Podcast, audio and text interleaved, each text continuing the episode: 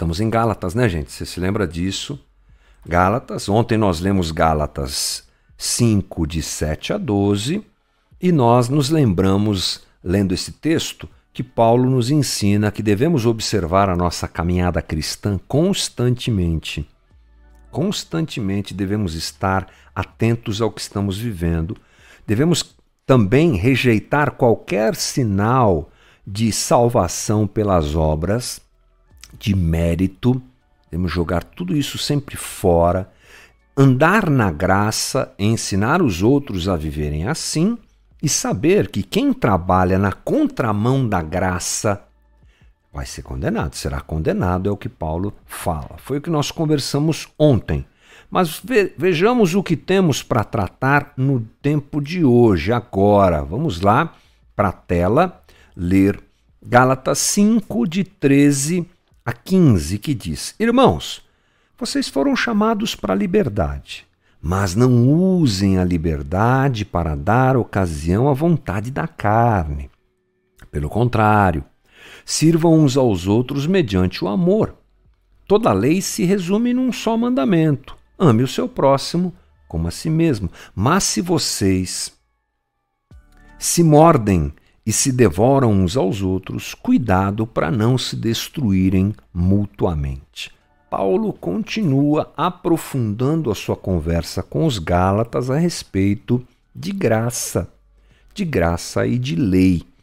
E ele traz uma reflexão muito importante dentro desse ponto, dentro desse momento, que é legalismo e permissividade. Não é? Uma coisa para a gente pensar.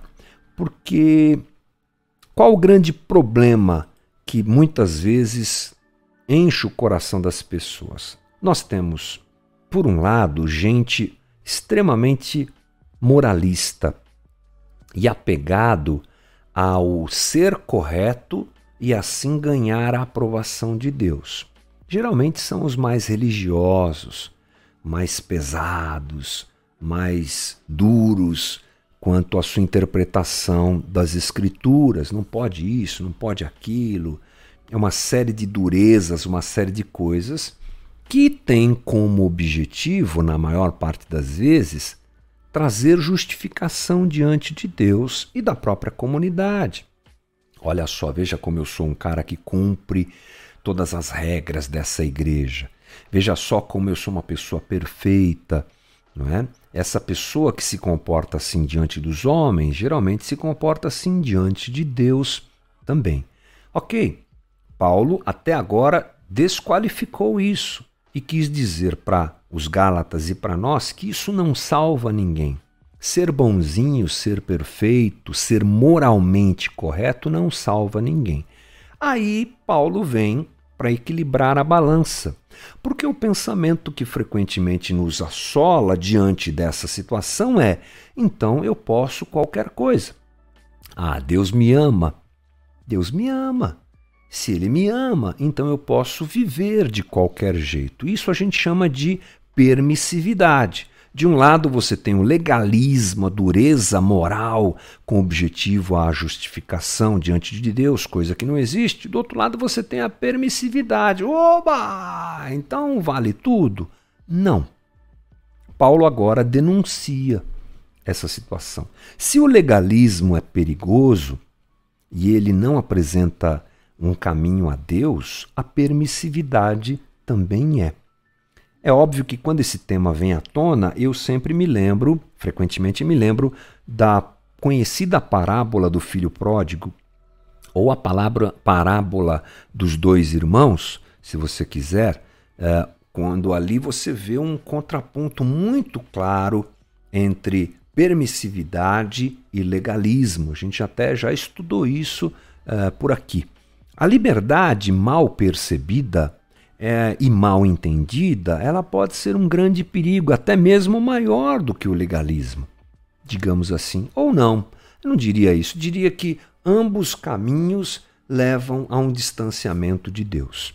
Essa ideia de que uma liberdade plena, agora eu posso viver de todo jeito, qual é o perigo dela? Que ela afasta a culpa pelo pecado e destrói é, essa relação saudável que nós devemos que ter com Deus, porque nós abusamos da liberdade. É disso que Paulo está dizendo. Nós precisamos entender que somos livres em Cristo Jesus. Aliás, a palavra liberdade dentro da igreja, ela é às vezes até omitida. Por quê? Porque muitas pessoas entendem que não é fácil a gente ensinar as pessoas a serem livres. E não é mesmo. É muito mais fácil você colocar o cabresto nas pessoas e dizer assim: você quer andar com Jesus? Ok. Então você não pode isso, não pode isso, não pode isso. Tome aqui um manual de conduta e esse é o caminho do legalismo. Esse é o caminho da moralidade. Ele trata atitudes, ele não trata o coração. Já quem quer aprender a andar em liberdade com Cristo precisa aprender a tomar suas decisões precisa aprender a guardar valores no coração, precisa aprender a dizer não para aquilo que merece um não e dizer sim aquilo que merece um sim. Ou seja, é uma construção de caráter, uma construção de valores. Não é uma regra, não é uma conduta, é um valor interior que se transforma em atitude correta. Por isso, sempre o assunto liberdade ele é difícil, mas eu não posso deixar de lembrar que o Evangelho não nos liberta para o pecado.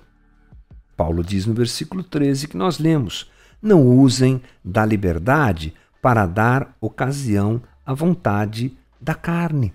O Evangelho não nos liberta para o pecado. Nós precisamos entender que o Evangelho nos ensina que Deus é completamente santo. Nós nos relacionar, nos relacionamos com um Deus completamente santo. Isaías 6:3, Apocalipse 4:8. Santo, santo, santo é o Senhor. Assim os anjos cantam diante dele. Somente a justiça perfeita de Jesus é que pode satisfazer esse Deus que é absolutamente santo. Eu preciso me enxergar como alguém incapaz de satisfazê-lo na minha justiça própria. Por isso preciso de fé na obra redentora de Cristo e por graça assim sou justificado, sabendo que Ele me ama, pecador como sou, mas sabendo que Ele é santo. É aí que alguns derrapam. É, um, é aí que alguns perdem, se perdem na sua relação com Deus de maneira adequada como o Evangelho nos ensina. Por, por isso que nós precisamos sempre avaliar para onde vamos, o que fazemos, como lidamos, porque estamos diante de um Deus absolutamente santo que nos amou. E devemos, portanto, responder a essa santidade. Segundo ponto é que se Deus é santo, ele é amoroso. Já falei um pouco aqui, mas vamos lá, vamos seguir o raciocínio das anotações aqui né? que ele é santo, mas ele é amoroso. 1 João 4,8, nós temos a afirmação de João de que Deus é amor. Seu amor nos permite, através da justiça perfeita de Cristo, sermos aceitos por Ele. Deixa eu ver se é esse o termo que eu tenho que ler aqui. Olha só. Se o Evangelho nem nos leva a viver uma vida culpada, uma vez que Deus nos tem aceito com seu amor, nem uma vida ímpia, uma vez que Deus nos tem aceitado, é perfe... ele é perfeitamente santo. Ser tendencioso para qualquer um dos lados é perder o evangelho de vista. Portanto, Paulo começa a dizer isso de forma mais enfática aos Gálatas, e isso precisa estar diante de nós. Já disse algumas vezes aqui que o teólogo Dietrich Bonhoeffer um teólogo alemão da época do nazismo na Segunda Guerra Mundial, ele foi opositor ao nazismo, escreve em seu livro Discipulado que as pessoas que pensam assim, elas transformam a graça em algo barato. A graça não é barata. A graça custou a vida de Cristo. Deus me ama. Então Deus me ama. Que incrível, sim que esse amor dele por mim me alcançasse, o preço do meu pecado foi pago por Cristo. A graça não é barata, a graça não é de graça, a graça tem um custo.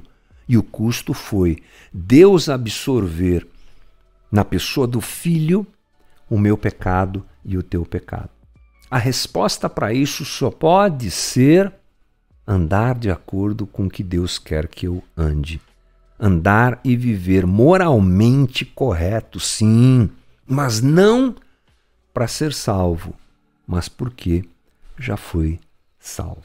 Esse é o nosso papo de hoje aqui no Novamente. A gente continua essa conversa com certeza amanhã e aquecendo o coração, entendendo melhor o que Paulo está escrevendo a esse pessoal. Espero que também você esteja aprendendo com tudo isso, como eu também aqui. Cada vez que a gente senta, conversa, reflete sobre essas coisas, o coração da gente se enche mais ainda de temor e de vontade de santificação e tudo isso diante do Senhor.